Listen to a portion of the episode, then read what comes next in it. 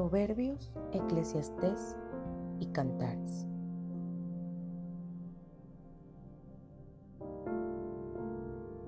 Cantar de los Cantares fue escrito por Salomón durante su juventud. Estaba tan profundamente enamorado de una mujer conocida como la Tsunamita, que escribió sobre su relación con ella en una gran expresión poética conocida como el cantar de los cantares. En esta relación ella también demuestra su amor por el rey, convirtiéndose este libro en un libro muy especial porque retrata el amor mutuo, el anhelo de ser sinceros y fieles el uno con el otro. El mensaje central de este libro es el matrimonio y el carácter sagrado del amor. Los esposos quieren expresarse su amor con las mejores palabras y hacer la vida del otro más agradable. Esto nos recuerda que el amor perfecto, puro, santo, desinteresado e incondicional solo está en Dios. Algunos intérpretes de la Biblia ven este libro como un ejemplo de la relación de Cristo con nosotros, su iglesia.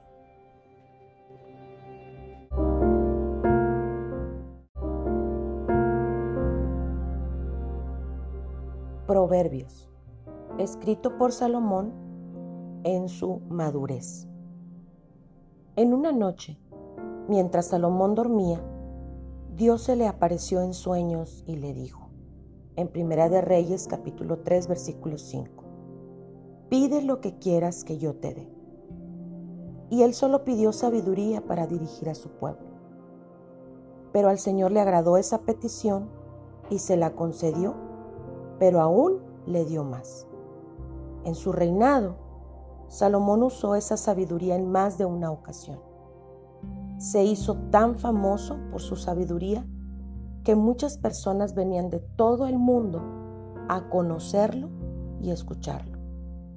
En el libro de Proverbios podemos adquirir sabiduría porque fue escrito para dar sagacidad a los simples y a los jóvenes inteligencia y cordura.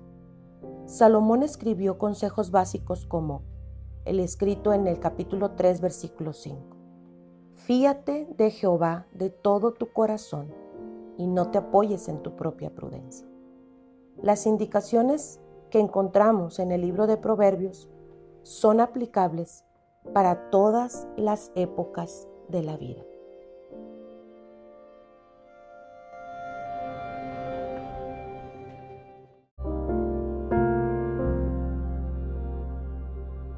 Eclesiastés, escrito por Salomón en su vejez. Qué trágica fue la vida de Salomón. Habiendo recibido tanta sabiduría y riquezas de Dios, terminó lejos de su voluntad y permitiendo que la idolatría de sus mujeres no solo lo arrastrara a él, sino a Israel. Primera de Reyes capítulo 11 versículo 4 dice, cuando Salomón era ya viejo, sus mujeres inclinaron su corazón tras dioses ajenos.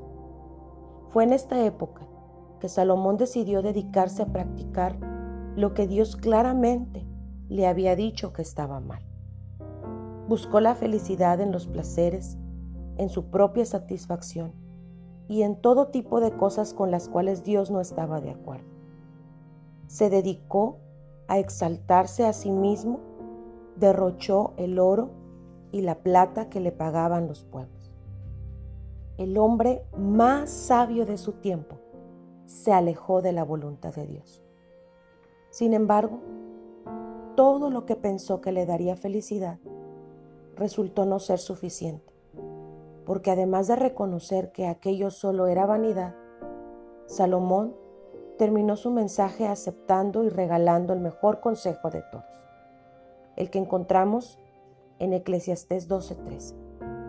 Teme a Dios y guarda sus mandamientos, porque esto es el todo del hombre. Cuando buscamos la felicidad por un camino diferente al de Dios, lo único que obtendremos será una vida envuelta en vanidades, vacío y soledad. El Señor desea nuestro bien.